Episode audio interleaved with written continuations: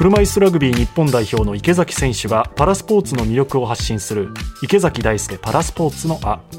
今週は前回に引き続きブラインドサッカー加藤健人選手がゲストです。喜入智弘アナウンサーが話を伺っています。それではどうぞ。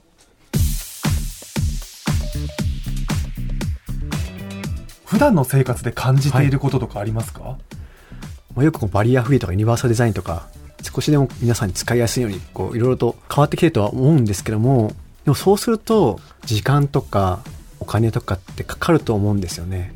でも例えばなんですけども駅のホームでホームドアがなくて視覚に障害の方が落ちてしまうってことがやっぱり今でもあったりするんですけどもじゃあホームドアを作ればいいじゃないかって言ってもやっぱりさっき言ったみたいに時間とかお金かかってしまうんですよね。でも誰もホームにいない駅ってあるかもしれないですけどもほとんどないんじゃないかなと思うので、うん、その時に周りの方々が一歩踏み出して声をかけるなり手を差し伸べるなりできないのかなっていうか心のバリアフリーじゃないですけども声をかけるっていうところも少し大事なんじゃないかなと思ってますね。もう障害者とか健常者関係なく困っている人を助けるっていう視点で声をかけていただければいいのかなと思うんですよ。はいベビーカーをしてる人に荷物を持ってるおばあちゃんたちが、わあ、どうしようとか重たくて持てない、あ、じゃあ持ち上げますよ、ぐらいの気持ちで声をかけてくれればいいのかなと思ってて、やっぱり障害を持ってる人っていうことで、一つの壁があるのかなって僕は思うんですよね。だからそこを取り除いて、ただ困ってる人っていうことを思って、一声かけてくれるだけでいいんじゃないのかなって、すごくやっぱり、なんか手貸して怪我させたらどうしようとか、間違った言葉をかけて、なんか気を悪くさせちゃったらどうしようってやっぱすごく考えてくれてると思うんですよね。はい、なのでそういうところをもっともっとやっぱりクリアにしていきたい。さて、ファッションが好きでこだわってらっしゃるということなんですが、加藤健さんの髪のセットの仕方、紺のジャケットのコーデ、めちゃくちゃおしゃれで爽やかなんですよ。田舎育ちだったので、東京の憧れとかもありましたし、高校生から大学生にかけて、ファッションに興味を持つ時期というか、おしゃれになりたいなっていうのはありましたね。ねどういうファッションが好きなんですか？当時はストリート系のファッションが流行ってたので、はい、憧れとしては原宿とかっていうのはありましたね。なんか好きなブランドとかあるんですか？今ですか？はい。よく買い物行くのはビームズとかに買い物行ったりですとか、あとはコロナもあって、こう家から出ない時があったんですね。はい、その時にやっぱ YouTube にはまってしまって、はい、結構ファッションの情報を得たりしてたんですけども、はい、ユニクロとかですかね、そっから。ああ、なるほど。お店でどういうふうに服選ぶんですか、実際に？一人で選ぶって難しいので、うん、行きつけのお店を作るとか、ああっちこっち行くわけじゃなくてそこのお店って決めて知ってもらってっていうところがまずありますね。あ加藤健来たよって言って、来てくれて今日はどんな服って言ったらこういう服があるよみたいな話をしながら服を選ぶってことですか、ね、まあまたコミュニケーション出てしまうんですけどもやっぱり知らないところで初めてっていうとなかなか難しいので、うんうん、あとは合わせたい服とかがあればそれを着ていってこれに合わせたいんですけどもとか、うんうんうん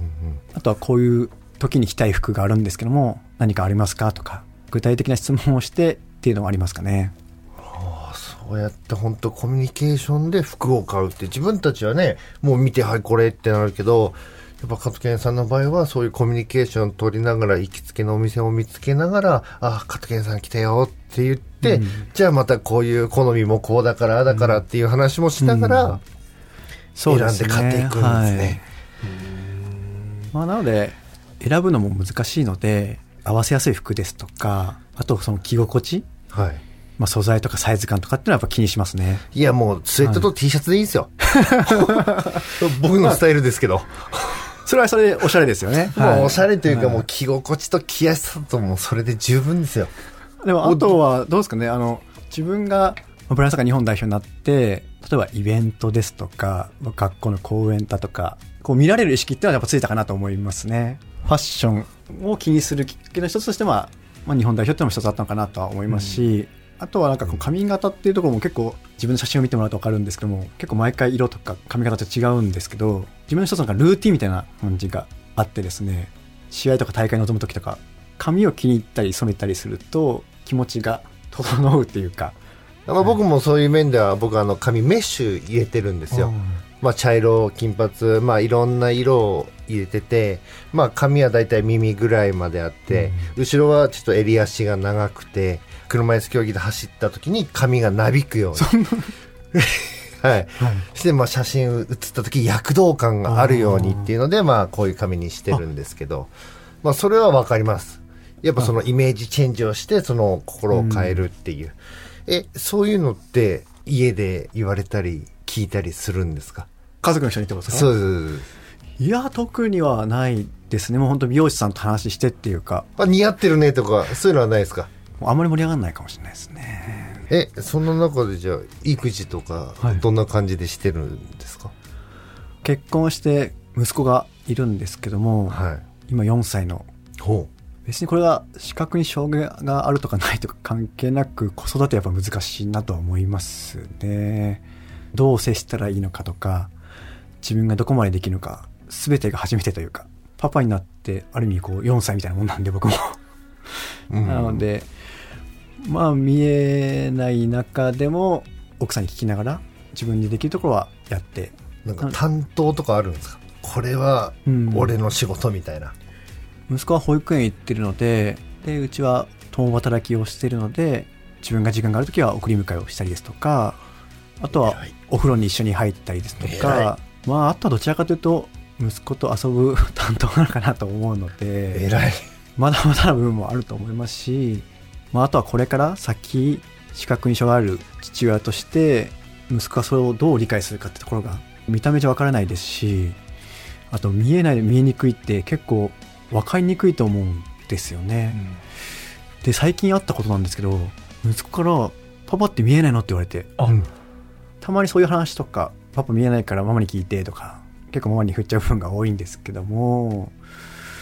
いろいろと感じてる部分もあるのかなと。ブラインサッカーのチーム埼玉 TBS にも、まあ、息子来たりしてるので、まあ、それなりにいろいろ感じてるのかなって最近思うようになりましたね。ちょっとびっくりハッとしましたけどもでもそれってもう分かり始めてきてる中で自分から伝えようっていうのも考えてるところではあるんですか？自分が子供の時に障害の方々をこう、まあ、偏見な目で見てたっていうかあるので、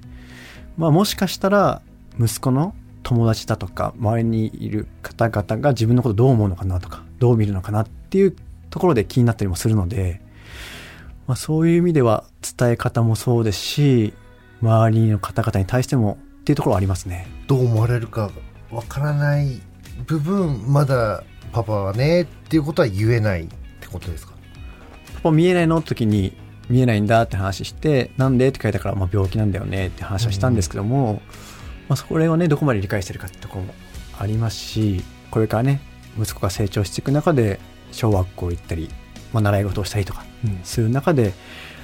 違った形で伝えることもあるかもしれないですね。ブラインドサッカーだと親子でできそうですか？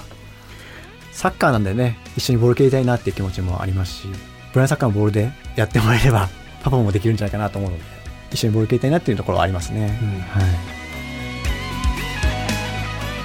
子育ての話もありましたけど、なんかこう日本代表としてどう見られるかというか、はい。どう見せるかっていう、はい。あの話新鮮でした、ね、髪型一つとってもプロモーションというか見せ方っていうのがあるんですね。池崎さんだから躍動感つけるために長めにしてるって長めにして、あねそうとは知りませんでした。ねは